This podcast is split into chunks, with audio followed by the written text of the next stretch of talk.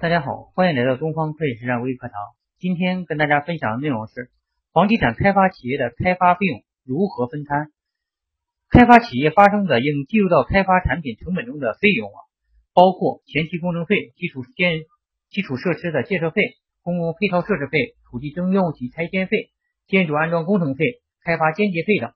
那么应该根据实际发生额，按照以下规定进行分摊。第一。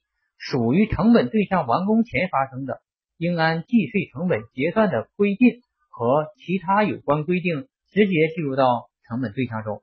第二，属于成本对象完工以后发生的，应该按照计税成本结算的规定和其他相关规定，首先在已完工成本对象和未完工成本对象之间进行分摊分摊，然后啊，再将应该由已完工成本对象负担的部分。在已销开发产品和未销开发产品之间进行分摊。